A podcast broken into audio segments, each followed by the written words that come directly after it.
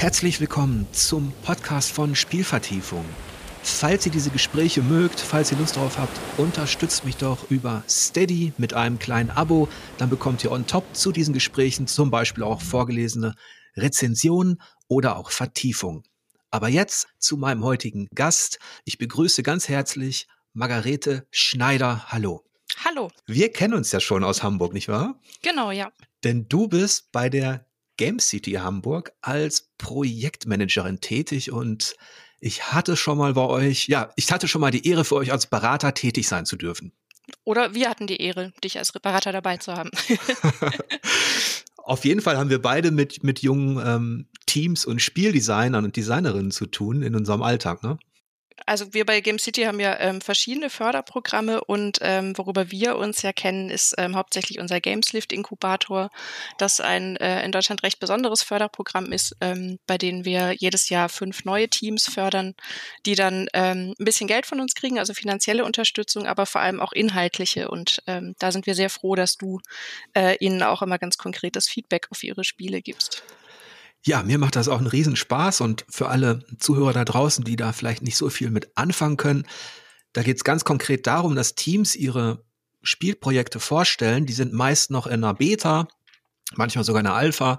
Ich schaue mir das dann an und versuche so gut wie möglich zu sagen, was mir auffällt, ein bisschen die Stärken und Schwächen, vielleicht aber auch Tipps zu geben, wie man ja als Entwickler eben auf Spielepresse zugeht, worauf man achten sollte. Und da gibt's ja noch viele andere Experten. Ne? Also ihr habt ja einen ganzen Pool an Beratern.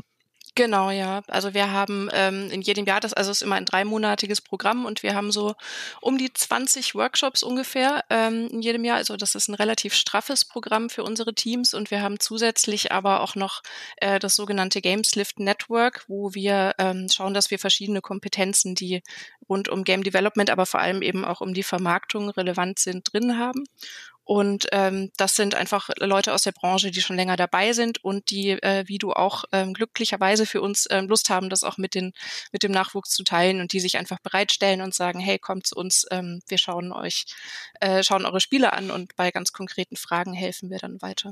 Hm, und als Projektmanagerin bist du jetzt ganz konkret auch bei der Planung dieser quasi eines kompletten Jahres dann involviert? Genau, ja. Also äh, das Gameslift-Jahr ähm, dauert also aktiv hauptsächlich diese drei Monate. Da kommen natürlich noch Bewerbungsphase und Planungsphase und so drumrum. Ähm, also man hat in den zwölf Monaten, obwohl es nur drei aktive Monate sind, relativ wenig Pause, zumal wir auch, ähm, also ich glaube, wir wissen alle, dass in drei Monaten natürlich kein Spiel entwickelt ist. Deswegen äh, schauen wir auch, dass wir die Teams langfristig unterstützen. Also jedes Team, das die drei Monate abgeschlossen hat, kriegt bei uns noch so ein Jahr sogenannten Follow-up-Support Ort, wo sie ganz konkret nochmal Stunden buchen können mit professionellen Coaches äh, und auch von einer PR-Agentur unterstützt werden. Weil ähm, das haben wir auf jeden Fall gemerkt. Die meisten Teams, die zu uns kommen, sind in, in Development-Fragen relativ fit. Da fuchsen sie sich auch total gerne rein, aber haben die größeren Fragezeichen tatsächlich dann bei der Vermarktung. Und da haben wir dann Leute, die ihnen helfen. Das, das kenne ich irgendwo, ja. Ich glaube, da habe ich auch Probleme. Ich bin, bin auch eher so. Ich bewerben nächstes Jahr. ja. Ich bin mit Spielvertiefung auch eher so der Macher und ich ähm, produziere gerne Inhalte ne, und kümmere mich um meinen Kram und um die Spiele und um das Spieldesign. Aber PR und Marketing, meine Güte, da bin ich auch richtig schlecht das machen ja viele auch gar nicht gern. Da gibt's Leute, die, die total dafür brennen und es gibt halt ähm, viele, viele Leute, die dafür brennen, die Spiele richtig selbst zu machen auch, ähm, aber sich da auch, glaube ich, einfach unsicher fühlen. Ich glaube, man macht nie gerne, äh, wo man sich ähm, Dinge, die man ähm, nicht so gut kann oder von denen man denkt, dass, sie, dass man sie nicht so gut kann. Und da versuchen wir auch so ein bisschen Hemmungen abzubauen und einfach ein bisschen rauszugehen und sich selber zu vermarkten. Ja, ich glaube, da ist auch so ein Mittelweg ganz, ganz gut. Ich habe auch schon erlebt, dass junge Teams bereits so auf die, ja, ja, so, so, so rumposaunen, was sie alles können, was für ein Zelda sie machen und was für ein, und das, das stand dann in den ersten, also in den ersten Fakten zu einer Spielbeschreibung stand, das wird so ähnlich wie Zelda. Mhm. und das sind dann, ich, ich fand es auch ganz, ganz charmant eigentlich, aber da muss man eben aufpassen, sobald das jemand bei einer Spielepresse liest, ne, oder der sich dann ernsthaft damit beschäftigt, stellt er diesen Vergleich natürlich auch hardcore an. ja. Und ähm, das sind vielleicht so Feinheiten in der Kommunikation. Ne? das witzigerweise hatten wir den, den Fall auch schon ähm, in der Bewerbungsphase, dass auch jemand gesagt hat, ähm, dass äh, ein, ein Kampfsystem machen möchte wie in Breath of the Wild, nur besser. Und ähm, das ist ja. halt schwierig. Ich, ich finde es total gut, wenn die Leute selbstbewusst reingehen, aber wie du schon sagst, ähm, muss man das auch ein bisschen paaren mit Realismus und das, äh, wenn das gut ausgeglichen ist, dann kommt es eigentlich am besten rüber. Ja, manchmal kommt so ein charmantes Understatement besser rüber, gerade in der, in der Spielepresse, wo du es halt gewohnt bist, ne, dass die Leute oder gerade die PR-Agenturen mit Superlativen so um sich schmeißen und das alles awesome und great ist. Ne? Ja, oder auch, dass man eben sagt, ähm, äh, dass man sagt, in welchen Bereichen man richtig gut ist und in welchen dann eben auch nicht. Also ähm, ich glaube, dass, dass es auch oft viele Sympathien dafür gibt, wenn jemand sagt, hey, ich bin jemand, der komplett für die Spieleentwicklung brennt ähm, äh, und bin aber unerfahren in, in, in der Vermarktung. Ähm, ich glaube, das kommt bei vielen sogar positiv an. Weil es letzten Endes geht es ja um die Inhalte, also um die Spiele. Diese Transparenz kennt man natürlich nicht von den ganz großen mhm. Studios, aber die hätte vielleicht auch einigen geholfen, so den ein oder anderen Shitstorm vielleicht abzuwenden. Ja. Ähm, weil die meistens auch wissen, was sie eben gerade nicht können, wenn das Spiel auf den Markt kommt, ne? Und wo, äh, äh wo es da noch hapert. Aber na gut. Ja. Ist immer die Frage, was man öffentlich sagen ja. kann. Ne? Wie lange bist du jetzt bei Game City als Projektmanagerin?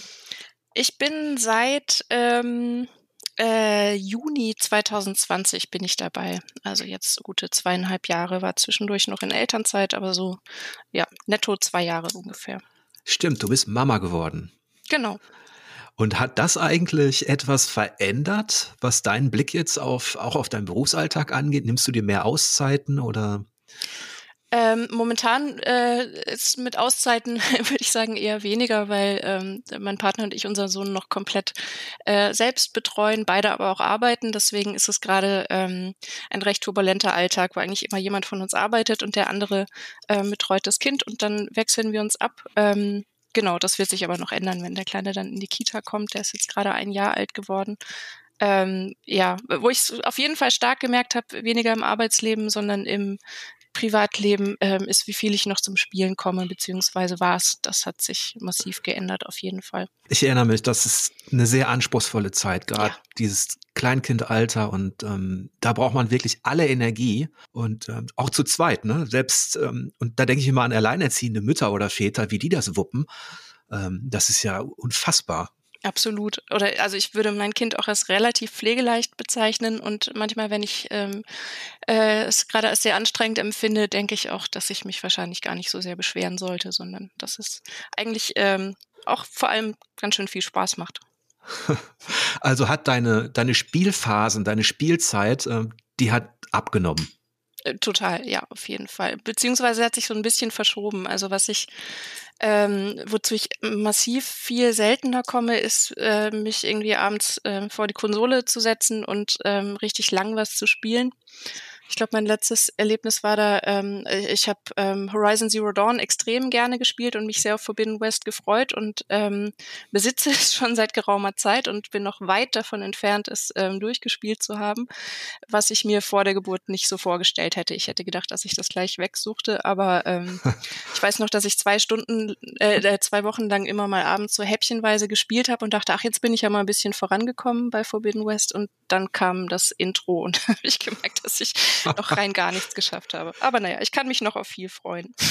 ja, von, also von, von Spielen dieser Größe gibt es ja jetzt einige, ne? Die, ja. also wo man, wenn man nur so häppchenweise spielen kann, und auch nicht jeden Tag nach Feierabend, weil man eben äh, Wichtigeres zu tun hat oder keine Ahnung, dann, dann kann man sich mit so einem Spiel über ein halbes Jahr, Jahr beschäftigen, ne?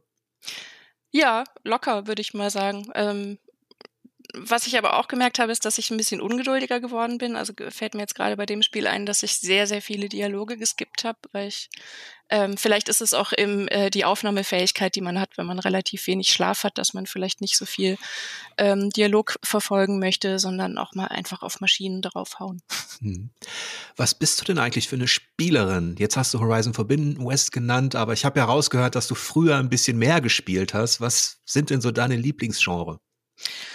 Ähm, also was ich äh, tatsächlich jetzt auch immer noch extrem viel spiele, weil ähm, allerdings mittlerweile auf dem Handy anstatt am PC ähm, mein großes Suchtspiel, das ich gerade nachts immer, wenn mein Baby mich weckt und ich nicht mehr schlafen kann, dann spiele ich ähm, viel zu viel ähm, Slay the Spire.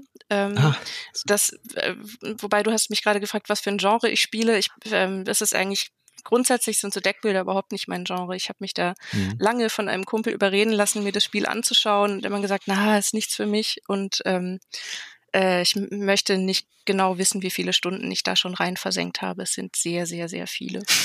Das ist auch ein gutes Zeug als Deckbilder. Ja. Wenn ich mich so zurückerinnere an die Zeit, jetzt hast du gesagt, ähm, dass du zusammen mit deinem Partner jetzt dich dann abwechselst und so. Wir hatten, wenn ich daran denke, das früher dann auch immer. Und ähm, wir haben das dann so gemacht, du stehst auf bis Uhrzeit XY und ich stehe danach auf. Mhm. Ähm, habt ihr das auch so geregelt? Ähm, das, ich glaube, das würden wir ganz gerne, aber ähm, unser Sohn hat gerade zum Beispiel vor allem nachts eine Mama-Phase. Da haben wir schon versucht zu sagen, heute du die Nacht und dann ja. morgen ich die Nacht, aber ähm, äh, ja, er möchte da anders entscheiden. ja, ich erinnere mich, dass wir, dass ich da auch gemerkt habe, was man für einen inneren Schweinehund hat, wenn man müde ist. Mhm. Natürlich, das, das Kind hat ja diese, diese Tonalität, wenn das Kind schreit, wenn es quengelt und so weiter nachts. Das ist, das ist so ein, ich glaube, das haben Wissenschaftler mal analysiert, tatsächlich akustisch, dass das so eine Dringlichkeit erzeugt, gerade bei der Mutter, mhm. dass du gar nicht anders kannst. Und natürlich hört ein Vater das auch, aber was ich sagen wollte, dann haben wir gesagt, okay, wir wechseln uns immer ab. Du gehst zuerst, dann gehe ich und so weiter. Ne? Und dann, wenn ich dann aufgewacht bin, dass man dann irgendwie dachte, nee, ich war doch gerade schon. Jetzt hat man den Partner aufgeweckt und gesagt, nee, komm, jetzt musst du mal. Äh, das führte auch zu einigen Konflikten, da kann ich mich dran erinnern. Ja, das ist ja auch, ich glaube, wenn beide dann äh, so ein bisschen strapaziert sind, da ähm, ist es auch klar, dass es da manchmal Konflikte geht. Aber es ist irgendwie auch, ähm, finde ich, eine schöne Erfahrung, sowas zusammen durchzumachen. Ja, auf jeden Fall, das, das schweißt zusammen und man hat natürlich dann auch äh, letztlich ähm, liebt man sein Kind ja auch und will alles tun, dass es, ähm, dass es ihm gut geht und so. Und von daher war das, ähm, war das schon eine schöne, aber auch anstrengende Zeit. Ja, ich habe tatsächlich auch in der Anfangsbabyzeit ähm, äh, einen vielleicht auch etwas absurden ähm, Vergleich zum ähm, äh, zu meinen, ich nenne es mal Crunch-Phasen äh, bei der Arbeit in der Games-Industrie, also jetzt nicht bei Game City, sondern ähm, ich habe ja früher auch bei einem Entwicklerstudio gearbeitet und ähm, da teilweise auch sehr, sehr lange Arbeitstage gehabt und Arbeitswochen, die sehr strapaziös waren und habe trotzdem dann ähm, in der Anfangszeit mit dem Baby gedacht, dass das nochmal eine andere Nummer ist, weil man ähm, da erst merkt, dass man, äh, du sagst ja selber irgendwie, dass dieses Schreien dann einfach was in einem auslöst, ähm, wo man gar nicht anders kann. Und dann merkt man erst, dass alle beruflichen Entscheidungen, auch wenn man sich manchmal gezwungen fühlt von Vorgesetzten oder dem Umfeld, dass man das immer aus eigener Wahl macht, aber ähm, das Baby hat einfach das Sagen. Ja, das ist tatsächlich, das ist ein schöner Vergleich, das mit dem Crunch. ähm, also, und vor allem ist es ja so, dein Kind ist kein Projekt, das dann mit zwei fertig ist oder mit drei oder mit vier. Ähm, nee, dein, das stimmt. Dein Kind ist ein Never-Ending Project quasi. Ja. Gut, irgendwann sind sie aus dem Haus, so, so wie bei mir, ähm, aber irgendwie hat man sie dann trotzdem noch ähm, natürlich bei sich in Gedanken und äh, ja, aber dann mögen sie es auch nicht, wenn man sie erinnert an die an diese äh, intensiven Phasen, die man als Eltern halt im Kopf hat, ne? Ja. Yeah. Das ist dann, da darfst du dann nicht mehr drüber sprechen. okay, das merke ich mir schon, weil bei mir ist das ja noch ein bisschen hin. ja. Aber du hast gerade erwähnt, dass du auch mal bei einem Studio gearbeitet hast, bei einem deutschen Entwicklerstudio und zwar Dedalic, ne?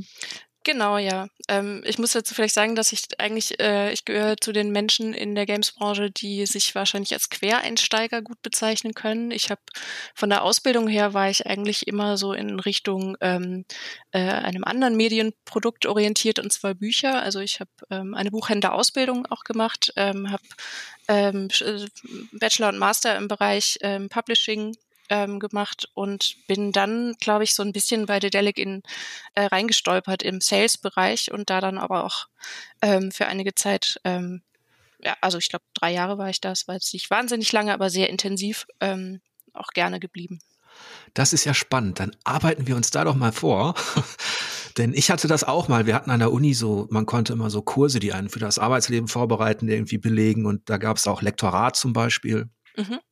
Das hat mich immer interessiert und ich wusste ja auch nicht, dass ich mal in der Spielepresse lande und Bücher haben mich auch immer fasziniert und auch Buchhandlungen. Ich weiß noch, ich war mal in der Buchhandlung, habe gefragt, ob ich da mal ein Praktikum machen kann. Nee, ging nicht. Mhm. In der zweiten, da ging das auch nicht, sowas machen wir nicht. Ähm, aber du hast das ja dann tatsächlich, ja, Akademie, also du hast es studiert, äh, richtig, und wolltest dann eigentlich, hattest du da so ein Berufsbild vor Augen?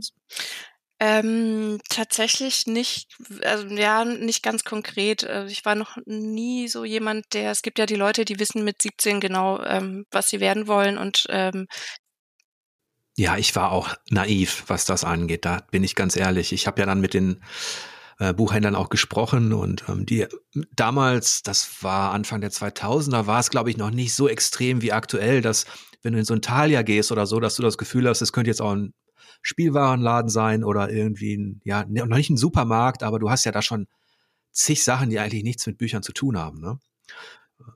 Und ich, ich kann auch nachvollziehen, warum das irgendwie aus wirtschaftlich-strategischer Sicht sinnvoll ist, wenn man überhaupt noch mit im stationären Handel äh, gegen Amazon und Co. irgendwie ähm, ja anstinken will, da muss man sich was einfallen lassen. Und von daher finde ich es schon ganz sympathisch, dass es im Thalia zum Beispiel auch immer noch diese ja, was ist es? Es ist nicht Editor's Choice, aber es sind so Empfehlungen, ne? so Leseempfehlungen. Ich glaube, damit wollen sie sich, wollen sie sich dieses, ähm, wollen sich dieses Gefühl erhalten, ne? dass sie eigentlich noch Buchberater auch sind die Buchhandlung, in die, äh, die ich heute hier in Hamburg-Eimsbüttel ähm, meistens gehe, ähm, das ist eben auch so eine Buchhandlung, die, die teilen, glaube ich, einfach meinen Geschmack und was dort ausliegt, äh, muss ich mich meistens ein bisschen bändigen, ähm, das nicht mitzunehmen, weil es ist mit dem Lesen wie mit den Spielen, man kommt ein bisschen seltener dazu mit Baby. Das ist bei mir tatsächlich auch, ich liebe ja beides, die Spiele und, und auch die Literatur, aber bei der Literatur bin ich zum Sammler geworden auch. Also mhm. ich, ich kaufe nicht mehr so viel wie während des des Studiums. Da habe ich mir zum Beispiel auch, da musste ich einfach auch die Dinge haben, die mich interessiert haben, rein fachlich. Also wenn es jetzt um Mythologie ging, ne, oder Geschichte. Mhm. Das mache ich jetzt nicht mehr, weil da weiß ich, ähm, da ist meine kleine Privatbibliothek schon ausreichend. Aber ähm, ich bin, was Bücher, also ich habe meterweise Bücher. Ich habe mit, mit einem Kollegen aus dem Studium, ähm, haben wir diesen Wettbewerb gehabt. Wir haben das tatsächlich gemessen, wer, wer mehr Meter hat. Aber ähm, der hat irgendwann aufgehört, weil er einfach so oft umziehen musste, dass er keinen Bock mehr hatte. Die ganzen oh, ja. schweren Kisten Bücher. Und das ist auch tatsächlich etwas, wo ich froh bin, dass ich eher ortsansässig bin. Ähm, also, und Spiele zum Beispiel, die habe ich eine Zeit lang gesammelt und dann irgendwann während des Berufs tatsächlich nicht mehr. Was vielleicht auch daran liegt, dass man als Spieleredakteur die dann oft auch diese Promo-Copies bekommen hat, ne? Mhm. Ja. Ja, das, das kenne ich tatsächlich auch aus, aus der Buchhandelszeit. Dort bekommt man eben auch äh, sozusagen, also die sogenannten Leseexemplare. Den Begriff fand ich immer sehr amüsant, weil welches Buch ist kein Leseexemplar? Aber gemeint ist tatsächlich eben Promo-Exemplar, ja. äh, das man von den Verlagen kriegt. Ähm, und bei den Spielen, muss ich sagen, hatte ich diesen Sammlertrieb, glaube ich, nie so sehr. Ähm, muss es aber einschränken. Ähm, das war eine Zeit lang auch einfach meine Aufgabe bei Dedelic als Produktmanagerin, ähm, die physische Produktion zu regeln. Ähm, und wenn man selber ein bisschen Blut und Schweiß da reingesteckt hat, dass da am Schluss so eine Box im Laden steht und da vielleicht auch die Box teilweise mitgestaltet hat und so, dann möchte man die auch danach behalten. also da habe ich immer noch einige im Schrank stehen. Ja, da kommen wir ja schon zu deinem ja, zu, zu deinem nächsten Schritt quasi in deiner Karriere und zwar der Arbeit bei, bei Dedalic. Da warst du dann Produktmanagerin. Genau, also ich habe angefangen als äh, Sales Managerin, ähm, damals noch mit einem Kollegen zusammen, der äh, nach einer gewissen Zeit ähm, gewechselt hat äh, zu Mimimi Productions, die damals gerade Shadow Tactics äh, fertig gemacht hatten. Das hatten wir bei Dedelic ja auch gepublished. Ähm, also Mimimi hat entwickelt und Dedelic war Publisher. Gutes und, Spiel, ne? Ähm, ah, fantastisch, ich liebe es. Und, und wichtig für Mimimi auch, ja. Total, ja. Das ist, ähm, über, ich weiß nicht, ob du Desperados 3 dann auch gespielt hast. Mhm. Ähm, das ist ähm, ein, ein Genre, mit dem ich eigentlich gar nichts anfangen kann, sind Western-Spiele. Also ich kann äh, bei Red Dead Redemption 2 zum Beispiel kann ich total wertschätzen, was das, äh, wie unfassbar gut das in ganz vielen Aspekten gemacht ist, aber es, ich möchte es einfach nicht spielen. Ich habe es angefangen und es ist mir äh, zu Western-Setting-mäßig, aber Desperados 3 habe ich trotzdem durchgesuchtet. Ja. Okay, das ist, ähm, das ist ein gutes Zeichen, also fürs Spieldesign. Ja. Wenn es das schafft. Es gibt, das hat ja jeder so, ne, dass man mit bestimmten Themen oder Szenarien nichts anfangen kann. Mhm. Ich kenne viele, die freuen sich unfassbar auf dieses ähm, Harry Potter in offener Welt, mhm. wo ich wieder sage, ich ich kann tatsächlich, obwohl ich Fantasy sehr mag, ähm, aber Harry Potter ist so ein schwarzer Fleck. Ähm, ich, ich kann nichts dagegen sagen, aber es ist einfach so ein Universum, was mich jetzt nicht so, so, so anzieht.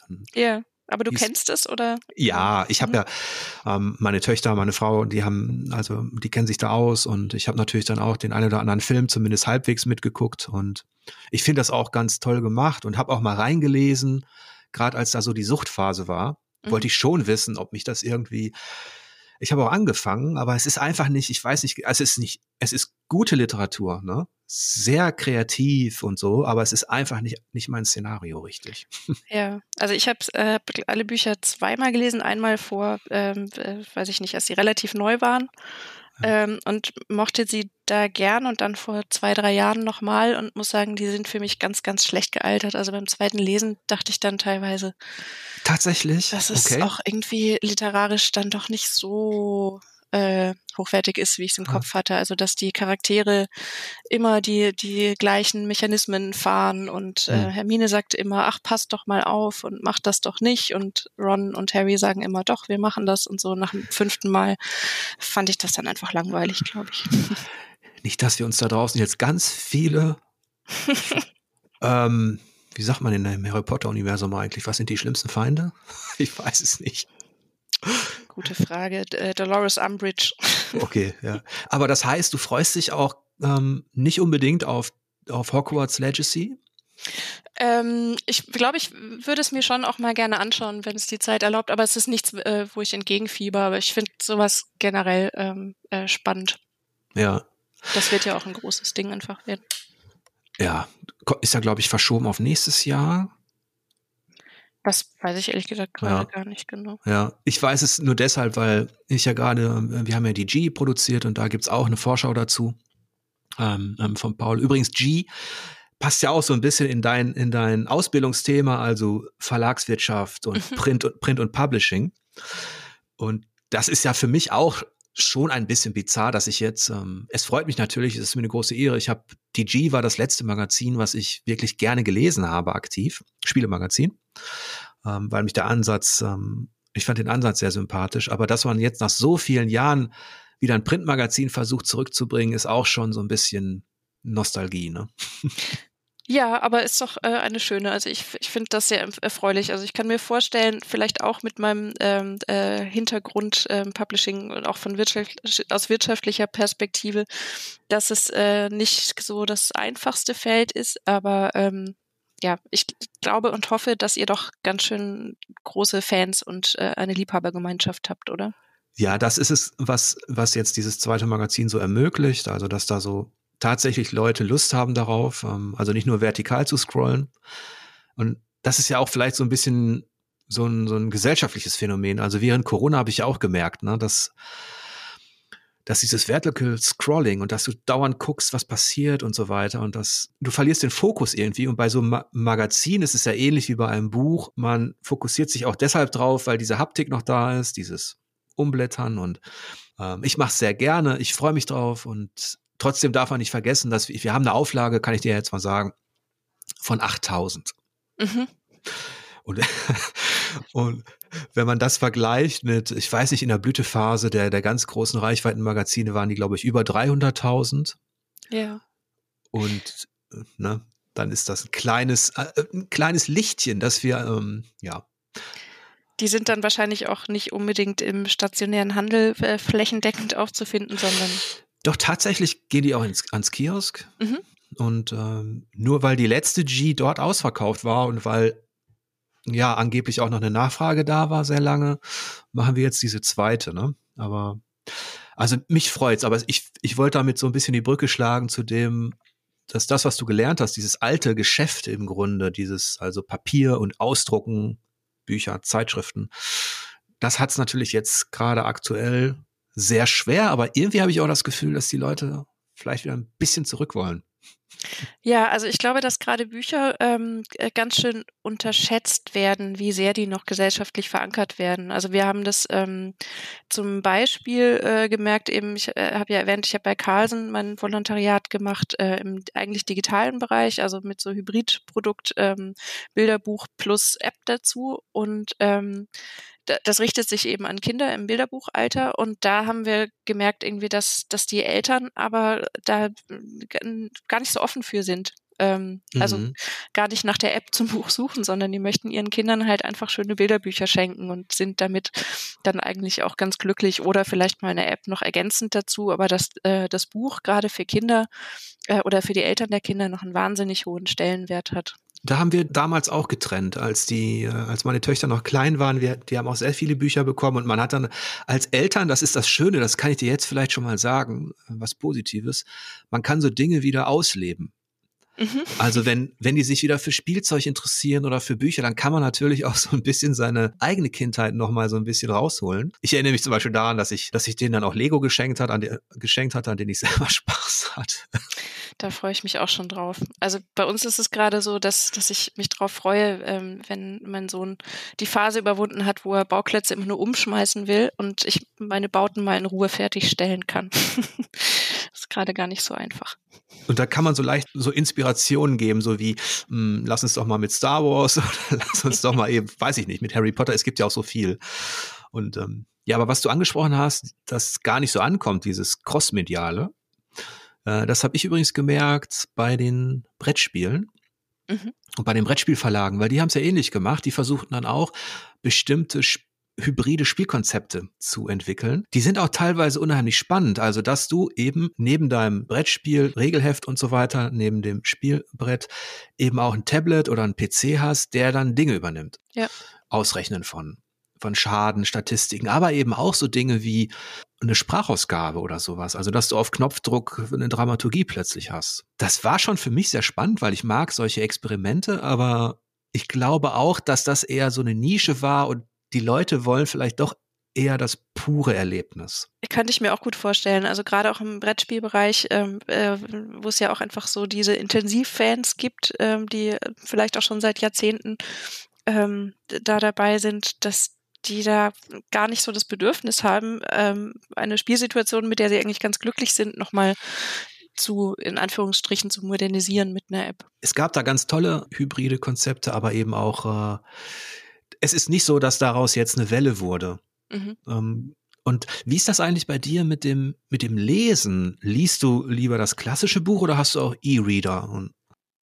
Ähm, ich habe beides ähm, und das ist tatsächlich bei mir, würde ich sagen, ziemlich stark stimmungsabhängig. Ähm, E-Reader haben auch tatsächlich in der Babyzeit den großen Vorteil, dass man gut im dunklen Raum äh, mit nur dieser ganz schwachen Beleuchtung lesen kann ähm, und das Baby nicht durch Licht gestört wird. Und es ist leichter, man kann mit einer Hand lesen, problemlos umblättern. Ähm, das ist, hat auf jeden Fall praktische Vorteile. Ich habe aber auch ähm, ich habe neulich erst, äh, weil mein Sohn ein Jahr geworden ist, äh, alt geworden ist, habe ich nochmal Fotos aus der Anfangszeit angeschaut. Und ähm, da lag ich auch eine Woche nach der Geburt, ähm, gibt es auch ein Bild von mir mit Buch in, und Baby in der Hand. also das geht auf jeden Fall auch. Ja, bei mir hat sich das mit den E-Readern, ich habe immer wieder überlegt, ob ich es mache und ich habe ja auch ein iPad, da kannst du ja theoretisch auch hm, drauf lesen, aber wahrscheinlich war es so, dadurch, dass ich so viel Zeit am Bildschirm verbringen musste, ähm, beruflich, mhm dass ich dann tatsächlich keine Lust hatte, äh, mich nach Feierabend oder so dann auch noch mit einem, weiß ich nicht, mit einem Stephen King oder mit irgendeinem anderen Roman digital auseinanderzusetzen. Ich wollte es dann tatsächlich auch ähm, normal lesen, also analog. Ähm. Man hat ja den Buchhandel auch schon, wer weiß was, prophezeit, also für, für Untergangsszenarien, aber der dem geht's ja gut, wenn ich das jetzt so von außen betrachte. Ne? Ja, also ich stecke da auch äh, nicht mehr ganz in den aktuellen Zahlen drin. Ähm, man hört jetzt gerade immer, die Games-Branche ist mittlerweile so wichtig wie Film und Musik zusammen. Und das ist auch total stark und ganz großartig. Aber was halt ausgelassen wird, ist, dass die Buchbranche gerade in Deutschland eben nochmal größer als Games und Musik und Film, also nicht in Kombination, aber mhm. ähm, deutlich größer als die anderen ähm, äh, nochmal ist.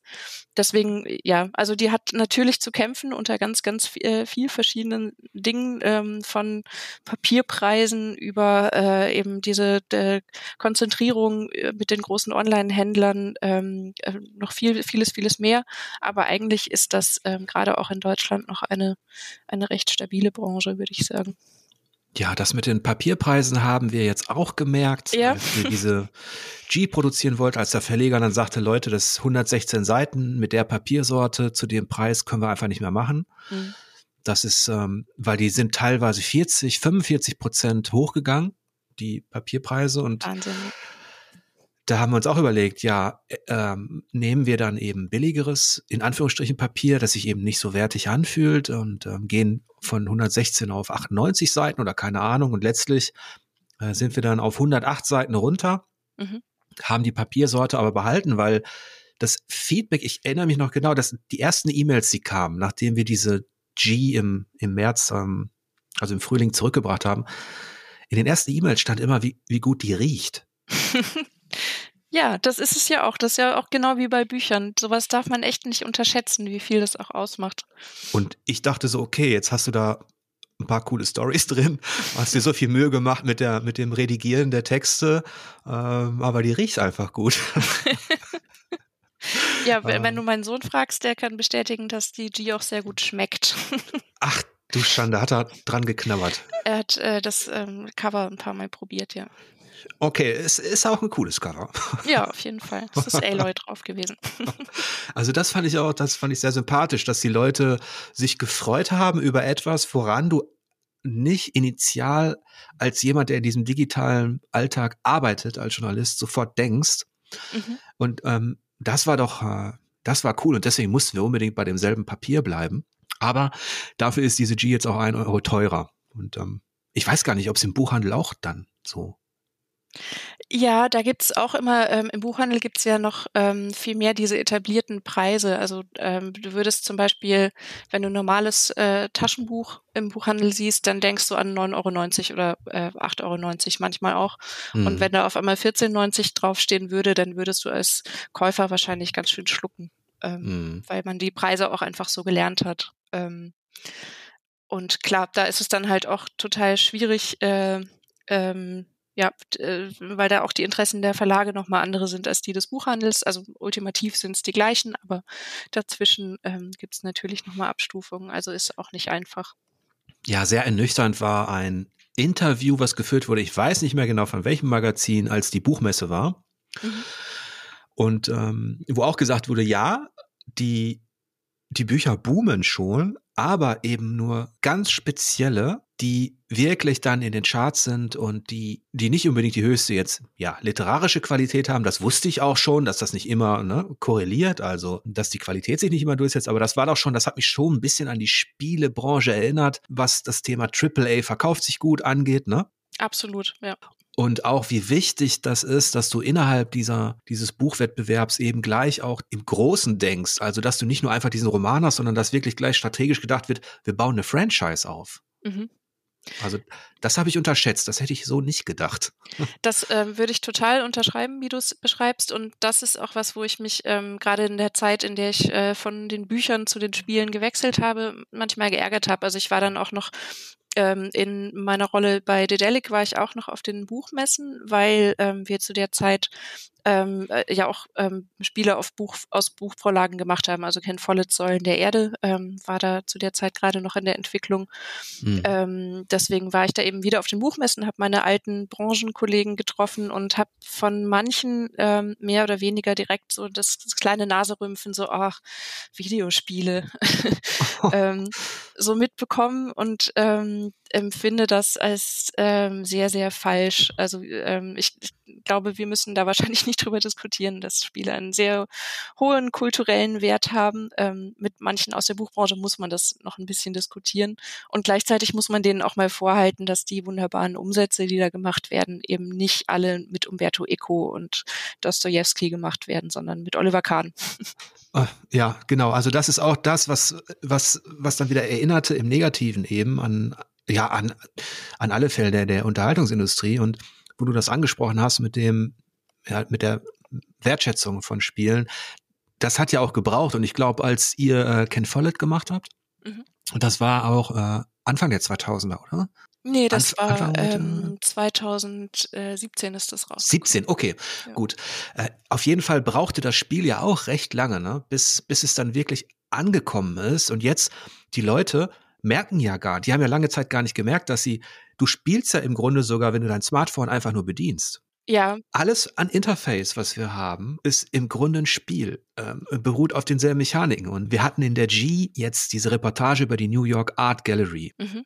Und die haben dort eine Ausstellung über Videospiele. Und wo ich jetzt sagen würde, natürlich haben die die, Da sagt halt der, der Sammlungsspezialist äh, dieser Gallery sagt, selbst die mussten kämpfen eine Zeit lang, weil Spiele immer nicht mit Kunst äh, gleichgesetzt worden sind von dem gesellschaftlichen oder sage ich mal äh, Medienestablishment in den USA. Ja. Die eben auch für dieses Museum jetzt wichtig waren. Und das ist erst seit ein paar Jahren so, sagt er. Und plötzlich ist es den Leuten, sagt er, peinlich, die vor 10 oder 15 Jahren noch gesagt haben, Spiele haben mit Kunst nichts zu tun. Ja, das ähm, merken wir bei Game City auch immer mal wieder, ähm, weil wir natürlich auch ähm, äh, sozusagen die Presse äh, beobachten und eben nicht nur die General Interest Games Presse, sondern ähm, auch ähm, die Zeitungen, die es in Hamburg gibt und natürlich deutschlandweit übergreifend. Gerade, wir hatten ja jetzt gerade die Polaris in Hamburg, ähm, äh, die zum ersten Mal als größere Messe in Hamburg stattgefunden hat oder als Convention.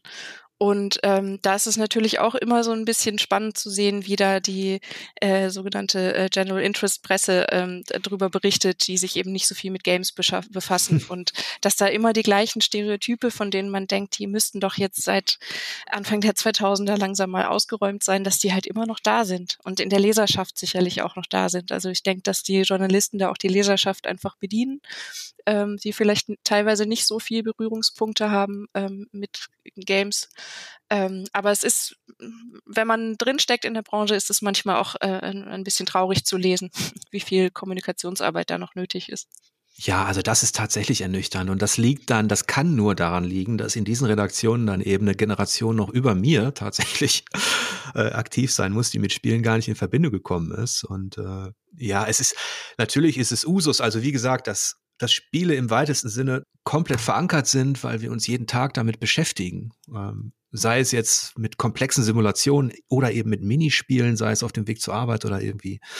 Ja, und das rein, also wenn man es rein technisch betrachtet, ist alles, was sich interaktiv bewegt und was wir steuern können, geht eigentlich auf das zurück, was die ersten Spiele auch dann ausgemacht hatten. Ne? Also mhm. Naja, wir wissen's und äh, ich bin ganz froh drüber. Aber trotzdem, vorhin, als du deine Zeit erwähntest bei Dedalic, klang da auch ähm, Stichwort Crunch durch, dass es nicht immer nur so rosige Zeiten waren, oder? Ähm, es waren auf jeden Fall sehr anstrengende Zeiten. Also ähm, äh, sehr arbeitsreiche, sag ich mal. Das, ich fand das ähm, vor allem am Anfang, am Anfang ganz fantastisch. Also es war auch sehr viel mit, mit spannenden Reisen ähm, verbunden. Also ich weiß noch, dass ich mal ähm, äh, eine Reise nach Argentinien äh, abgewehrt habe. das hätte ich davor irgendwie niemals gedacht, aber ich weiß noch, dass die Reise wurde an mich angetragen, als ich gerade in Tokio war und kurz danach nach Seattle fliegen sollte ähm, und dann hätte ich von dort noch nach Argentinien gemusst. Und ich war aber irgendwie einen Monat davor, war ich auch schon in den USA, glaube ich. Und ähm, irgendwann ist man dann so erschöpft aber am Anfang ist das unfassbar spannend natürlich. Seattle ist da halt immer Anlaufpunkt. Ähm, zum einen natürlich, ähm, weil Steam da in der Nähe sitzt. Ähm, da kann Dedelic auch, ähm, auch ein bisschen stolz, glaube ich, drauf sein, so, so eine gute Connection zu Steam zu haben. Das haben, glaube ich, nicht alle mittelgroßen ähm, Indie, wobei sie nicht mehr so ganz Indie sind mittlerweile. Ähm, und äh, Amazon haben wir da besucht und so. Ähm, und in Tokio waren wir für die Tokyo Game Show, was natürlich auch ein äh, großartiges Erlebnis war. Ja, das hat sich bei mir auch eingebrannt. Ja, wann, äh, in welchem Jahr warst du da oder warst du öfter? Als die, einmal, als die PlayStation 3 präsentiert oh, okay. wurde. Damals, da war ich mit dem Paul Kautz da und das war doch ein sehr eindringliches Erlebnis tatsächlich. Ja, also das war bei mir deutlich später, aber ähm, das ist natürlich allein vom Land, ähm, dass man sich dann natürlich auch noch ein bisschen anschaut und so. Wahnsinnig spannend. Das wäre ein Land, das würde ich gerne mal richtig erkunden. Und du, das weißt du ja auch, wenn man beruflich unterwegs ist irgendwo, dann ist es zwar auch schön, dass man die Welt ein bisschen sieht, aber man sieht auch immer nur die gleichen Seiten. Mhm. Ein Flughafen, Taxi, Hotel, Messegelände oder eben Büroräume. Und ähm, ich hätte mir im Nachhinein, wenn ich so drüber nachdenke, ich mir viel, viel öfter einfach die Freiheit herausnehmen sollen und äh, weniger arbeiten sollen vor Ort und ein bisschen mehr angucken. Ja, und das vielleicht auch ein bisschen mehr genießen. Ja, also ähm, wie gesagt, das war ähm, eine total spannende Zeit, die ich nicht missen möchte, aber ähm, für mich war dann auch irgendwann klar, dass es, äh, dass es nichts ist, was man auf Dauer machen äh, kann und möchte. Und dann ja, Was? zumal das Thema Crunch ja gerade in den letzten Jahren kritisch diskutiert wird, mhm. ähm, sowohl auf der ja, Entwicklerseite, aber das ist ja, da lässt sich ja auch nicht mehr unterscheiden. Ähm, Dedalic ist ja Publisher und Entwickler. Mhm. Also von daher ist, kann man da jetzt keine Grenzen ziehen. Ihr habt ja auch Spiele gemacht, aber warte, ihr habt, habt sie eben auch ähm, herausgebracht.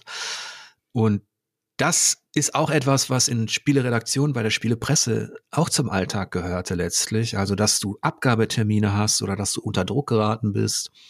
Ich erinnere mich noch, als wir auf dieser besagten Tokyo Game Show waren, dass ich mit dem Paul, also du bist auf dieser, du freust dich, dass du da bist, du, du siehst die PlayStation 3 zum ersten Mal, dann kommst du in so einen riesen Raum und dann stehen da die Spiele und kannst zum ersten Mal zocken, machst dir Notizen tausend Eindrücke. Äh, kaum ist das vorbei, fährst du mit dem Taxi zurück in dein Hotel und du musst sofort anfangen, das zu reflektieren und drüber zu schreiben. Und gerade online dann auch noch, äh, das war vielleicht der Unterschied zu, zu Print. Hm, wenn ich mich mit den Redakteuren unterhalten hatte, die eben von Magazinen kamen, die konnten das so ein bisschen konservieren. Ähm, die konnten die Notizen dann abspeichern, die Eindrücke abspeichern und haben dann zu Hause geschrieben, weil die Ausgabe dann vielleicht erst in zwei Wochen kam. Ja. Und wir als Onliner hatten wirklich dann diese Dringlichkeit, sofort arbeiten zu müssen. Und dann hast du bis drei, vier Uhr morgens getippt, getippt, getippt. Und am anderen Tag ähm, ging zum Beispiel die Messe los das war schon auch ein Crunch und der ist mir damals auch nicht so aufgefallen, weil man eben so noch so involviert war, so jung und naiv. Aber total spannend, dass du das sagst. Ja, man, ich glaube, man denkt ähm, bei, bei Crunch in der Spieleindustrie an die klassischen ähm, äh, Developer, die äh, noch so und so viele Assets produzieren müssen und die und die Level noch polischen müssen und so. Und das ist ja auch ähm, der große und ähm, sehr, sehr wichtige Teil. Aber ja, klar, das ähm, kann ich mir total gut vorstellen, dass es auch im Journalismus ähm, wahnsinnig anstrengend sein kann, da so schnell auch reagieren zu müssen. Und meistens führt es ja in allen Bereichen dazu, dass man letzten Endes auch nicht unbedingt die, die Arbeit macht, die man eigentlich gerne machen würde, weil man oft aus Zeitdruck und Hektik ähm, abliefern muss und eigentlich in gerade in so kreativen Jobs ähm, viel lieber noch ein bisschen Zeit reingesteckt hätte. Deswegen, ich beobachte ja jetzt aktuell auch so einen gesellschaftlichen Wandel, der sich nicht nur auf die Spielebranche bezieht, sondern allgemein auf das Arbeitsleben das sich ja immer mehr so durchsetzt, also weniger Arbeitstage pro Woche mhm. oder der Wunsch da ist, auch auch durch Corona und durch Homeoffice, aber eben auch eine so ein Mentalitätswandel in der Generation, also dass man sagt, man muss auch mal fünf Grade sein lassen, wenn man ohnehin weiß, dass man in einem bestimmten Job viel Energie investiert, aber letztlich auch wenn wir ehrlich sind, eben keine Chance hat jetzt auf eine große Karriere oder sowas in, in bestimmten Bereichen, dann ist es, glaube ich, auch gesünder. Und das habe ich, das hätte ich früher erkennen müssen, wenn man sich, wenn man wirklich auch dieses 9 to 5, was immer so abfällig in meiner Generation benutzt worden ist, wie, ne, also Dienst nach Vorschrift, mhm. Aber wenn man das tatsächlich auch so macht. Und ich habe den Fehler gemacht, ich habe mir viel zu viel Arbeit immer mit nach Hause genommen und die Grenze nicht gezogen, weil man eben abliefern wollte, ne, termingerecht werden wollte ja. oder so. Ne? Also ging es dir da ähnlich bei Dedalik? Ähm, ja, ähm, also Arbeit mit nach Hause genommen habe ich nicht als oft, weil das die Arbeit auch oft nicht so hergegeben hat, also nicht, nicht physisch, aber ich war zum einen oft sehr, sehr lange da. Ähm, also bin dann irgendwann um elf oder so rausgewankt und habe auch gemerkt, dass ich auch einfach total K.O. bin und bin halt auch ganz lange mit meiner To-Do-Liste ähm, im Kopf eingeschlafen und wieder aufgewacht und ähm, fand das auch auf Dauer total anstrengend. Also das ist, glaube ich, ähm, also es ist natürlich ein Segen, in einem Beruf zu arbeiten, den man sehr gerne macht und bei, bei dem man auch mit Herzblut dabei ist, aber es ist natürlich auch Fluch, wenn es ähm, einen zu stark vereinnahmt irgendwann. Ja, und vor allem, wenn man dann merkt, das passiert wahrscheinlich erst mit den Jahren auch. Ähm, erst ist man froh, wenn, wenn man einen Job hat, wenn man Leute kennenlernt, wenn man in so einer kreativen Branche ist. Alles wirkt aufregend und man will sich einbringen und ist ehrgeizig. Das ist auch alles richtig. Mhm. Aber erst mit den Jahren habe ich gemerkt, dass du letztlich zu wenig zurückbekommst, selbst wenn du gut bist. Mhm. Ja, du, du bleibst halt irgendwie ähm, äh, austauschbar, sag ich mal. Also das ist, glaube ich, in einer Position wie deiner noch weniger so, weil du ähm, in deiner Arbeit, glaube ich, mehr Persönlichkeit einbringen kannst auch. Ähm, und dann ist man einfach nicht so austauschbar. Aber ich glaube, so als Entwickler ähm, passiert einem das schon sehr schnell, dass man aus den Augen verliert, dass man vielleicht gar nicht so wertgeschätzt wird, wie man sich das erhofft.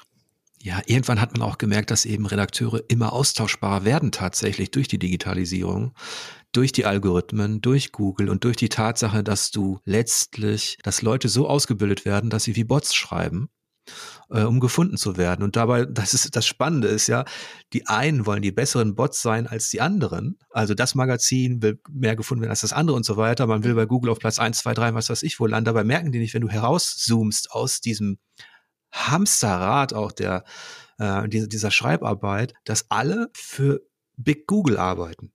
Mhm. Und, und dass im Grunde alle, alle das Gleiche fast schreiben. Ich weiß nicht, ich hatte diese eine Diskussion nochmal mit einem Programmierer und mit einem SEO-Experten und was, was sich jetzt wieder geändert hat bei Google, jetzt müssen wir die Überschriften so setzen, jetzt muss der Spielname dahin, ja, jetzt muss der unten nochmal erwähnt werden und könnt ihr nicht in der Metaebene noch einen Text machen? Ich so, den sieht doch keiner. Ja, egal, Google, Google sieht das aber. Ich so, den kannst du doch schreiben. Nee, du bist Redakteur. Ich so, nee, aber ich, nee, das ist für mich ein Programmierer. Wenn, wenn du im Programmcode hinten irgendwo was Unsichtbares, das ist nicht meine Arbeit. Mhm. Ich veröffentliche Texte. Ja, und es bleibt ja das Ratespiel. So ganz weiß man ja dann meistens doch nicht, was Google eben möchte. Das dann zu erkennen, das, ich wollte damit nur sagen, dass auch, dass auch gerade Redakteure und nicht nur Spieleredakteure, glaube ich, ähm, sehr austauschbar sind. Ja.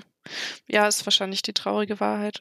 Ich finde es gerade, was so Crunch angeht, ähm, äh, finde ich auch wahnsinnig wichtig, ähm, dass die Menschen, die schon ein bisschen länger in der Branche arbeiten und vor allem auch die in gewissen Führungsrollen arbeiten, das so ein bisschen vorleben, weil du hast das, glaube ich, auch mal vorhin im Nebensatz erwähnt, dass gerade die jungen Naiven ähm, sich da, glaube ich, auch schneller rein verlieren und die muss man vielleicht sogar manchmal mit, nicht mit Gewalt, aber mit, ähm, mit Vorschriften äh, stoppen und dafür, dafür sorgen, dass die sich nicht gleich ausbrennen. Ja, und das, das Tragische an der Geschichte ist ja, dass sich dieser Kreislauf immer wiederholen wird. Mhm. Weil, weil letztlich die, die Jungen, die von der Uni kommen, die, die wollen ja auch Geld verdienen. Du willst eine Familie gründen, du willst selbstständig sein, du willst endlich raus aus deinem Elternhaus, du willst arbeiten. Mhm. Das ist einfach, ähm, das ist einfach so. Und dann bist du natürlich froh, weil dann wird dir natürlich von den Medien gesagt, wie unheimlich schlimm und schwierig das alles ist, einen guten Arbeitsplatz zu kriegen und so weiter. Und wenn du dann mal einen hast, vielleicht dann auch noch in einer Großstadt, in so einem Medienbetrieb, wo, wo es tausende Bewerber gibt, dann bist du natürlich auch froh und willst alles geben und gehst auch über die Grenze hinaus. Und das Schlimme ist, die alten Säcke im Management, die wissen das. Mhm. Die wissen das, dass die Leute eben auch für weniger arbeiten. Und das, und genau das, das perfide fand ich und auch dann letztlich auch äh, das Asoziale, dass ich da mitbekommen habe, dass sowas im Bewerbungsgespräch noch ausgespielt wird. Mhm. Äh, das sind dann diese Sätze, ja, du äh, fängst jetzt hier erstmal an mit dem Einstiegsgehalt und dann reden wir nochmal drüber. Ja. Weil du, du kannst erstmal zeigen, was du kannst. So, und dabei ist es, und wir, wir würden uns freuen, wenn du bei uns einsteigst und so weiter. Dabei geht es nur darum, nee, die sollen so billig wie möglich anfangen. Und ihr nehmt nicht den Bewerber, der, der jetzt in meinem Bereich, der eine kreative Schreibe hat und so weiter, sondern den, der sich mit, mit den wenigsten Ausgaben zufrieden gibt. Ja, und was ich, was ich daran besonders schade finde, also ähm, wenn man noch irgendwie sagt, auch wenn man, wenn man äh, das nicht gut heißt, dass man zumindest anerkennt, ja, da gibt's aber noch so einen wirtschaftlichen Gedanken dahinter, aber sogar das ist ja sogar Quatsch, weil dann nimmst du den billigen, der ähm, aber vielleicht auch aus einem gewissen Grund äh, ein bisschen entweder billiger ist, weil er vielleicht nicht so gute Arbeit äh, ableistet und dann andere das mehr auffangen müssen. Das gibt's zum einen. Oder es ist jemand, der für ganz wenig Geld unglaublich gute Arbeit macht, aber halt eben nach zwei Jahren ausgebrannt ist und wechselt. Und ähm, jemanden neu einzustellen, neu einzulernen, ist halt auch nicht gerade billig. Also ich glaube, dass es ähm, finanziell auch einfach ganz oft keinen Sinn ergibt, was wie es gehandhabt wird.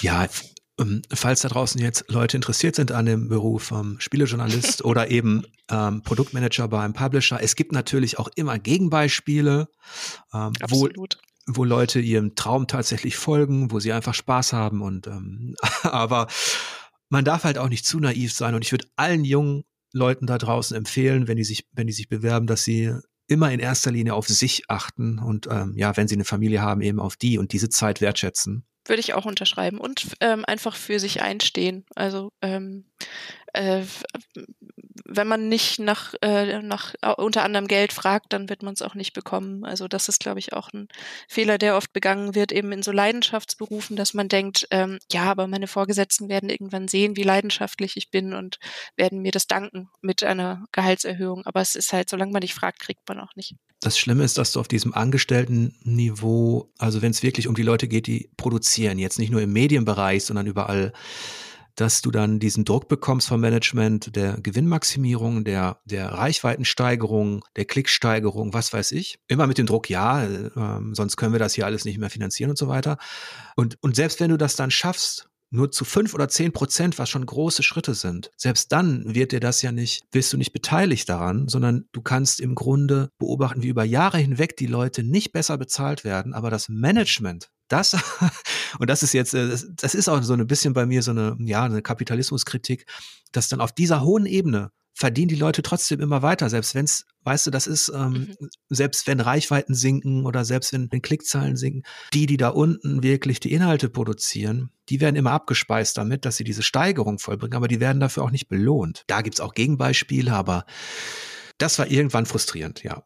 Ja, und das ist, glaube ich, je größer der Konzern, desto schlimmer ist das, glaube ich. Also ist jetzt eine gefühlte Wahrheit, ähm, aber das haben wir auch gesehen, wenn, wenn zum Beispiel ähm, Manager für den Bereich Digital Publishing oder so eingestellt worden sind. Ähm, die haben immer dafür gesorgt, wenn jemand neu kam, das wusstest du irgendwann. Die wollten alles umkrempeln, Leute entlassen und alles besser machen. Und dann irgendwann haben sie dann nach zwei Jahren, wurden sie dann wiederum von dem höheren Tier, das, dem das nicht reichte, äh, abgezogen, aber die wurden ja nicht entlassen, äh, sondern diese Manager auf dem Niveau, die, die haben das Gleiche halt bei einer anderen Redaktion, bei einem anderen Bereich gemacht. Also ich wollte damit nur sagen, die wenn du als einfacher Redakteur ähm, gefeuert wirst, hast du wirklich ein Problem. Mhm.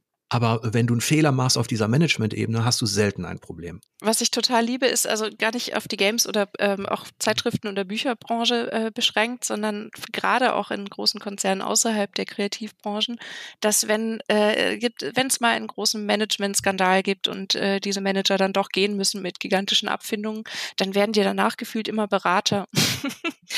Ja. Möchte man sich von den Personen ausgerechnet beraten lassen, die gerade den großen Skandal hinter sich haben? Naja. Ja, aber das sind tatsächlich dann auch so Dinge, die ziehen sich durch. Ich finde, das ist, ähm, da schließen sich dann im Negativen auch Kreise, wenn man das immer beobachtet. Also, dass dieses System so einfach funktioniert, dann verlierst du natürlich auch ein bisschen das Vertrauen letztlich und auch die, und deswegen ist mein, mein, mein Rat an junge Leute wirklich, okay, du kannst es auch schaffen mit deinem Ehrgeiz und du kannst auch Karriere machen. Vielleicht wirst du immer, vielleicht wirst du in dieser Leiter aufsteigen, aber man muss sich immer bewusst sein, dass es wichtigere Dinge gibt im Leben als, vor allem als eine Firma. Ja, das stimmt wahrscheinlich. Also ich muss da noch, noch ein bisschen einschränken, weil ich äh, selber auch eine äh, kleine Firma mit zwei Freunden habe, also die noch keine Umsätze zu verzeichnen hat, nennenswert, weil ähm, wir noch an einem Spiel arbeiten, das ähm, irgendwann nächstes Jahr erscheinen soll. Aber ähm, die wollten wir mal vorstellen, genau. Das ist ähm, ein Game Studio, ne? Genau, ja. Also ein äh, Drei-Mann-Games-Studio, äh, wobei zwei Mann, ähm, nämlich meine beiden Kollegen Max und Alex, ähm, Vollzeit dran arbeiten und ich bin Mitgründerin, bin aber, äh, also leiste da nicht annähernd so viel wie die beiden. Ähm, die machen da den größten Teil alleine und ich helfe so dann vor allem bei der Vermarktung, wenn es dann rauskommt. Und habt ihr da auf jeden Fall keinen blinden Fleck, so wie die meisten Starter? Ähm, ich hoffe, dass ich das, ähm, genau, dass ich das äh, gut rüberbringen kann, ja. Und was ist das, ähm, was ist das für ein Studio und was ist es für ein Spiel?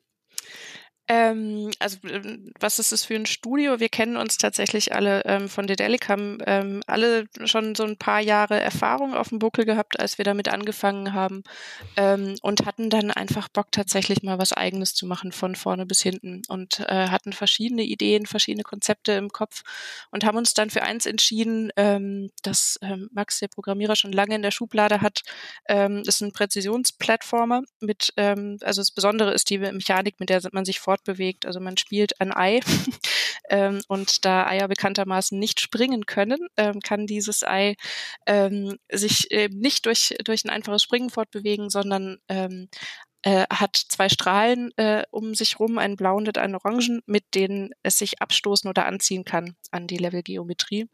Und ähm, was jetzt äh, kurz ein bisschen holprig klingt, ist am Anfang ganz kurz holprig, wenn man die Mechanik lernt, weil man sich ganz kurz eingewöhnen muss. Und dann, äh, das sage ich natürlich als nicht ganz neutrale Person, aber es wurde uns oft bestätigt, macht es wahnsinnig viel Spaß, weil man ganz schnell ein Gefühl dafür kriegt. Dann ist es eben wie das berühmte Fahrradfahren und dann kommt man in so ein Flow-Gefühl. Ähm, und während man am Anfang noch ganz vorsichtig läuft und sich dann ein kleines bisschen abstößt, um ein Hindernis zu überwinden, fliegt man halt irgendwann einfach nur noch durch die Level und an Todes Fallen vorbei und ähm, äh, macht das idealerweise auch noch äh, in einer sehr guten Zeit ähm, und hat dann tatsächlich recht viel Spaß, wenn man äh, Präzisionsplattformer schätzt. Es ist nämlich auch kein ganz einfaches Spiel. Okay, das klingt tatsächlich bizarr. Einem Ei verbindet man dieses Kullern, dieses ähm, wenig Synchrone, also wenn es wirklich eine Eiform ist. Wenn das jetzt ein Präzisionsplattformer ist, muss es ja auch sehr genau sein. Wow. Okay. Genau, wobei das Ei des Kuller tatsächlich durch das ist statisch, also es ist ein, ein kleiner Character. Das ist Ach, ähm, okay. letzten Endes ein Ei geworden ist, ähm, äh, war auch ähm, ein Spaß, den wir uns gemacht haben. Unter anderem auch, ähm, also man, man stirbt sozusagen äh, sehr, sehr oft in dem Spiel, was tatsächlich anspruchsvoll ist ähm, und weil das auch einfach ähm, Teil des Spaßes ist. Ähm, Und ähm, das, das Sterben ist bei uns halt einfach ein zerplatzendes Eis. Ähm, was hm. sich als Effekt auch einfach sehr angeboten hat. Und letzten Endes ist es das Besondere an dem Spiel einfach die Mechanik. Und ähm, mit welcher Art Charakter man das spielt, war nebensächlich und wir fanden das dann aber total charmant mit dem Ei und mögen das immer noch sehr gern. Ich musste gerade irgendwie an Calimero denken. ja. Der dann wie so ein Mario Stimmt. da durch die, durch die Level hüpft. Ja. Ich habe ohnehin überlegt, ob ich in Zukunft ähm, innerhalb meiner Podcasts auch mal gezielt tatsächlich eben Studios einlade, Game Designer. Ich hatte ja schon welche im Ansatz, aber die dann auch ihre kleinen Projekte einfach mal vorstellen weil ich finde, dass das ein bisschen, natürlich auch ein bisschen untergeht. Die, die fragen mich ja auch immer bei diesen Beratungen, wie, wie kriege ich es denn hin, dass man über mein Spiel spricht und so weiter. Und das ist tatsächlich ein bisschen schwierig und zumindest ähm, wäre das vielleicht auch eine Plattform, wo Indie-Entwickler ihre Spiele einfach mal präsentieren. Obwohl, wie man jetzt gemerkt hat, es ist natürlich schwierig, über ein Spielprojekt zu reden. Ne? Ohne ähm, Visuals jeglicher Art ist es tatsächlich, ähm, ist auch ungewohnt einfach, weil meistens hat man ja äh, noch was vor Augen dazu. Aber ähm, ich finde die Idee an sich total schön, weil, ähm, wie du schon sagst, es ist für gerade für Indies äh, oft einfach schwer Gehör zu finden. Und ähm, manchmal geht es ja auch gar nicht nur darum, dass man das Spiel darstellt, sondern ähm, auch so ein bisschen die Geschichten dahinter, die, die sich ergeben das ist, glaube ich, dann auch ähm, für Außenstehende auch manchmal einfach spannend zu erfahren, was da alles noch dahinter steckt. Und mir kam vorhin der Gedanke, ich war ähm, beim Barbier in der Schanze in Hamburg mhm. und bin ähm, da ein bisschen spaziert und da bin ich an so einem Schild vorbeigelaufen, da stand drauf Overhype Studios. Mhm. Und aus dem Impuls heraus habe ich das gegoogelt, weil ich dachte, hey, die kennst du doch irgendwo her. Irgendwas klingelte. Und ich habe tatsächlich mal ein Spiel von denen besprochen und ich wusste noch nicht mal, dass sie da in der Nähe sind. Dann weiß ich, bei welchem Barbier du warst. Ja, bei Phil. Es war das Spiel Battle Brothers. Mhm. Das habe ich tatsächlich mal besprochen und es ist, äh, vielleicht wäre es auch eine schöne Idee, mal eben diese Spielelandschaft hier, ja nicht nur in Hamburg, aber eben allgemein so ein bisschen vorzustellen. Äh, das geht natürlich immer so ein bisschen unter, ne? Ja. Ähm, weil Steam eben hunderte Spiele ausspuckt, äh, ja, also ähm, äh, Overhype Studios kann ich auch sehr empfehlen. Die kennen wir auch ganz gut, weil die nämlich auch im ersten Jahr des Inkubators ähm, dabei waren und da ähm, auch so einen Workshop gemacht haben. Tatsächlich ähm, hatten wir die ganz spezifisch eingeladen, weil die ähm, auch noch Indie sind, aber einfach eben mit Battle Brothers auch ziemlich großen Erfolg hatten. Und damit sind sie noch relativ nah an den Teams, die wir unterstützen. Also ähm, sind kein AAA-Studio, das dann überhaupt keine Gemeinsamkeiten hat, sondern die sind total nah dran, aber die sind halt diesen einen Schritt weiter und können mhm. da so ein bisschen aus einer Erfahrung berichten, ähm, die für unsere Teams auch ziemlich gut greifbar ist. Also ähm, ja, das sind auch einfach sehr, sehr äh, tolle Leute, die mag ich auch sehr gern. Ja, siehst du, dann werde ich die doch mal einladen zum Podcast. Ja, das auf jeden Fall. Sicher. Das ist aber vielleicht auch so ein bisschen der Fluch, ne? Das einerseits ist es für uns schön, dass Spiele in der New York Art Gallery gezeigt werden, dass sie in der Gesellschaft etabliert sind, dass wir wie selbstverständlich Studien dazu betreiben, auch auf akademischer Ebene. Gleichzeitig ist es für Leute, die neue Spiele entwickeln, natürlich auch so, als würde man in so einem unfassbaren Ozean ähm, wie so eine kleine Kaulquappe um Aufmerksamkeit. Mhm. Ähm, also man muss, wie, wie soll man da leuchten? Ne? In so einem, das ist schwierig tatsächlich. Total, ja.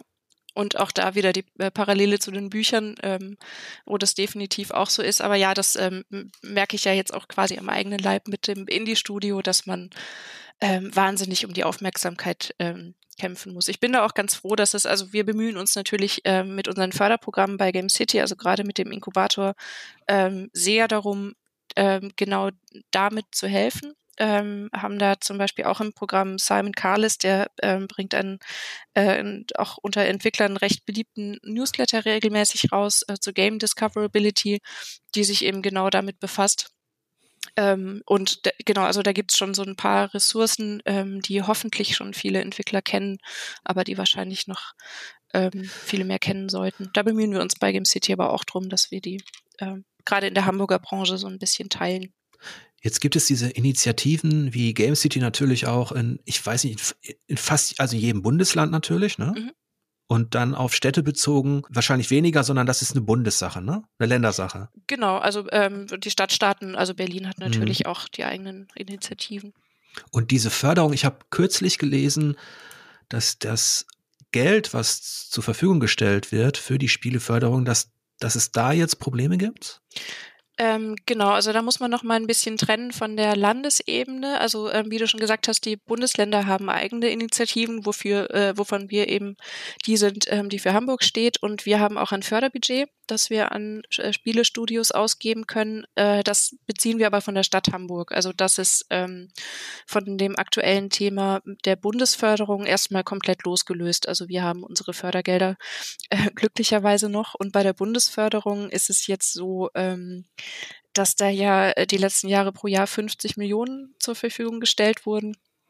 Ähm, und die jetzt aber ähm, äh, wohl ausgeschöpft sind, selbst fürs Jahr 2023 schon und deswegen ein hm. Antragsstopp sehr, sehr über, also es kam, glaube ich, für alle extrem überraschend und gerade für viele kleine Studios, die wir auch kennen, also die sich ähm, auch bei uns dann gemeldet haben, ist das ähm, schon massiv problematisch auf jeden Fall. Also ist so eine Förderung auch richtig wichtig für so ein Studio, ne? Äh, massiv, ja. Also gerade für die Kleinen, ähm, man muss dazu sagen, wir haben in, in Hamburg im Vergleich zu den 50 Millionen im Bund natürlich nicht die gleichen Summen. Ähm, also wir machen eben Prototypenförderung, ähm, was weniger Geld äh, braucht. Aber selbst das, also bei uns können die Teams bis zu 80.000 Euro beantragen. Ähm, das zu haben oder nicht, ist halt einfach alles bei der Gründung von so einem Studio. Also das ist für viele einfach schlicht nicht möglich, das ähm, zu machen, wenn sie eben nicht mal ähm, diese, diese Anfangsförderung haben und dann idealerweise eben auch noch eine Folge, Folgeförderung zum Beispiel durch den Bund ähm, mhm. oder durch einen Publisher oder was es dann noch gibt. Aber ähm, ohne so eine kleine Starthilfe, ähm, wie soll man das auch schaffen? Also es ist einfach so, dass, dass ähm, Games-Produktion sehr lange sehr teuer ist ähm, und äh, dann eben erst die ersten Umsätze generieren kann. Und für diese Anfangszeit braucht man einfach eine Hilfe. Das ist mhm. einfach so. Bevor es diese Förderung gab von Bund und Ländern, ähm, gab es ja auch schon den Pitch beim Publisher. Mhm. Und da war es doch dann so, wenn du dort überzeugen konntest, hat er dich unter Vertrag genommen und eben diese Kosten auf sich genommen, ne? Genau, ja. Und beobachtet man dann jetzt, dass sich die Publisher da so ein bisschen zurückziehen, weil es ja auch Geld spart, ne? Wenn die Teams erstmal äh, ähm, würde ich tatsächlich nicht sagen. Ähm, also ähm, ich habe selber bei Dedelic in meiner Zeit auch ähm, äh, viele Publisher-Pitches mir angehört, also dass die Indies ähm, auf den Messen auch mir gegenüber gepitcht habe und ich ähm, die Spiele wiederum in einem größeren Kreis in der Firma vorgestellt habe und wir dann entschieden haben, ob die gepublished werden oder nicht. Deswegen kenne ich den Bereich auch relativ gut. Ähm, ich würde nicht sagen, dass die Publisher sich dadurch mehr zurückziehen, weil ähm, die zu einem meistens zu einem viel späteren Zeitpunkt äh, erst einsteigen. Also als mhm. Publisher mhm. geht man sehr ungern das Risiko ein, ähm, größere Summen ins Development zu stecken, wenn noch nicht mal irgendwie sowas wie eine Demo oder so steht oder ein Prototyp.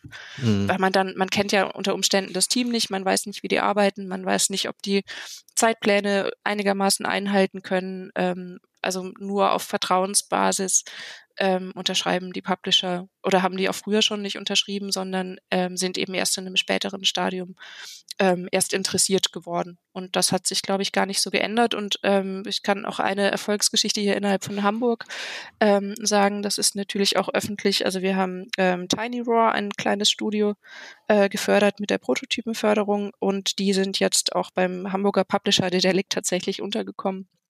Ähm, das heißt, freut uns natürlich, dass es sozusagen in der Stadt ähm, da so bleibt und ähm, ja, dass wir da so den, den ersten Anstoß mit der Prototypenförderung geben konnten. Mhm. Und das ist, es klang vielleicht vorhin etwas negativ, wie soll man auffallen? Und jetzt gibt es äh, eine Milliarde Spiele. Andererseits gibt es natürlich eben auch diese Tendenz, dass auch die ganz Großen sich immer mehr für die Kleinen interessieren. Und das hat man natürlich dem Erfolg der Independent-Spiele zu verdanken, die auch gerne gesehen sind eben in allen großen Stores und ähm, Networks, also egal ob jetzt Sony, Microsoft, ne, Steam sowieso ähm, oder eben andere Publisher, jeder brüstet sich oder jeder hat gerne auch kleine, feine, kreative Spiele im Angebot. Mhm.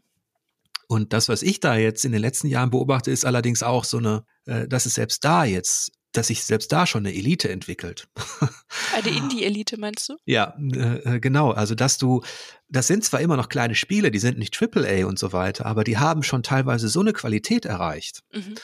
dass es natürlich für junge Teams, die jetzt sagen, wir wollen jetzt auch was mit, ich sage jetzt mal, ein, ein stylisches Metroidvania machen oder so oder irgendwas anderes, für die wird es immer, der Anspruch ähm, ist auch gewachsen bei diesen kleinen Spielen. Ja, wobei man die auch echt, finde ich, nicht unterschätzen ähm, darf, was die alles können. Also weil du gerade sagst, ein stylisches Metroidvania, ähm, da ähm, muss ich auch an eins unserer Inkubator-Teams ähm, denken, die ähm, noch nie ein Spiel entwickelt haben. Tatsächlich, die ähm, haben Jahrzehnte Erfahrung in der Film- und Werbeindustrie und hatten jetzt einfach mal Lust, sich auch eben in Spielmechaniken einzufuchsen und machen das ganz hervorragend und ähm, stellen da gerade ein Spiel auf die Beine, das, das einfach nur fantastisch aussieht und ähm, auch einfach wahnsinnig hochqualitativ. Also wir staunen auch bei den Bewerbungen, die uns erreichen, ähm, äh, manchmal, was, was die Leute alles schaffen, auch wenn sie teilweise gerade erst aus dem Studium kommen oder noch drin sind oder so, die ähm, machen teilweise wirklich ziemlich großartige Sachen. Ja, und das Spannende ist, und das Schwierige ist, glaube ich, auch aus dieser Vielfalt der, der Newcomer, der kreativen Newcomer dann eben auch, das ist ja auch für mich als Journalist nicht leicht, weil da einfach so viel passiert und zwar in aller Welt. Und selbst, selbst das, was in meiner eigenen Stadt passiert, kann ich nicht komplett ähm, überblicken. Und das ist, glaube ich, auch diese, diese Vielfalt, dieses Kuratieren, dieses Aussehen und vielleicht auch ähm, dann eben zu entdecken, ja, wer, wer macht denn jetzt ne, das, das nächste Minecraft oder sowas, ne? Ja, wahnsinnig schwierig. Also ähm, geht uns eben gerade in den äh, Förderrunden jedes Jahr so, dass wir ähm, viele Bewerbungen ablehnen müssen, obwohl sie eigentlich, ähm, obwohl wir sie eigentlich auch gerne mit reinnehmen würden. Aber eben in dem Inkubatorprogramm haben wir pro Jahr nur fünf Plätze. In der Prototypenförderung ähm, haben wir 400.000 Euro pro Jahr, was natürlich dann auch schnell ausgeschöpft ist. Aber Potenzial gibt es, also kann ich für Hamburg auf jeden Fall sagen, gäbe es reichlich mehr. Ja, mal sehen, ob ich mit Spielvertiefung es irgendwie hinbekomme, die, die Hamburger Entwicklerlandschaft mal vors Mikro zu kriegen. Ja, also äh, Kontakte kann ich dir ganz viele vermitteln. Da sind wir ja ganz gut vernetzt. Das ist, das ist doch schon mal gut. Das, das, das freut mich doch schon mal. Wenn ich dich zum Abschluss jetzt fragen würde, auf welches Spiel du dich freust, bringt das was oder hast du da gerade ohnehin keinen Kopf dafür, weil du eine Mama bist?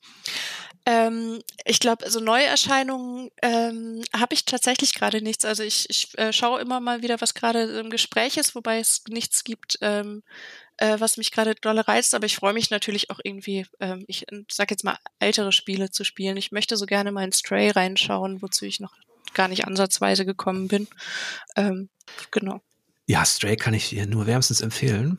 Das ist auch einigermaßen, ja, was heißt jetzt kindertauglich mit einem Jahr, ne? Dann äh, ist das vielleicht noch ein bisschen früh. Aber ich habe dann übrigens gemerkt, vielleicht als, als, als letzter kleiner Tipp von einem alten Mann, äh, wie schnell, wenn man wie selbstverständlich spielt, weil es ja auch der Beruf ist und bei dir ist es ja ein bisschen ähnlich, vielleicht jetzt nicht ganz so, ja, in, in der Vielfalt, aber ähm, wie, wie selbstverständlich die Kinder dann auch damit groß werden und da ähm, und ich finde, das kann auch Vorteile haben. Also ja. Das ist. Ähm, mein Sohn hat auch noch einen Game Designer Vater, also äh, er ist quasi verloren. ja, dann lade ich den auch mal ein zum Podcast. Sehr schön. Der, der braucht, da fehlt noch die Perspektive vom Papa. Und dann die vom Sohn. ja, und ganz spannend ist ja, wenn die dann in dieses Alter kommen, also äh, wenn sie selber reflektieren über Spiele und ihre eigenen Vorlieben entdecken und du dann, das ist super spannend. Also als ich dann gemerkt habe, dass die, ähm, dass meine beiden Töchter auch unterschiedliche Zockerinnen sind mhm. und auch unterschiedliche Dinge wertschätzen. Die haben auch so einen gemeinsamen Nenner tatsächlich.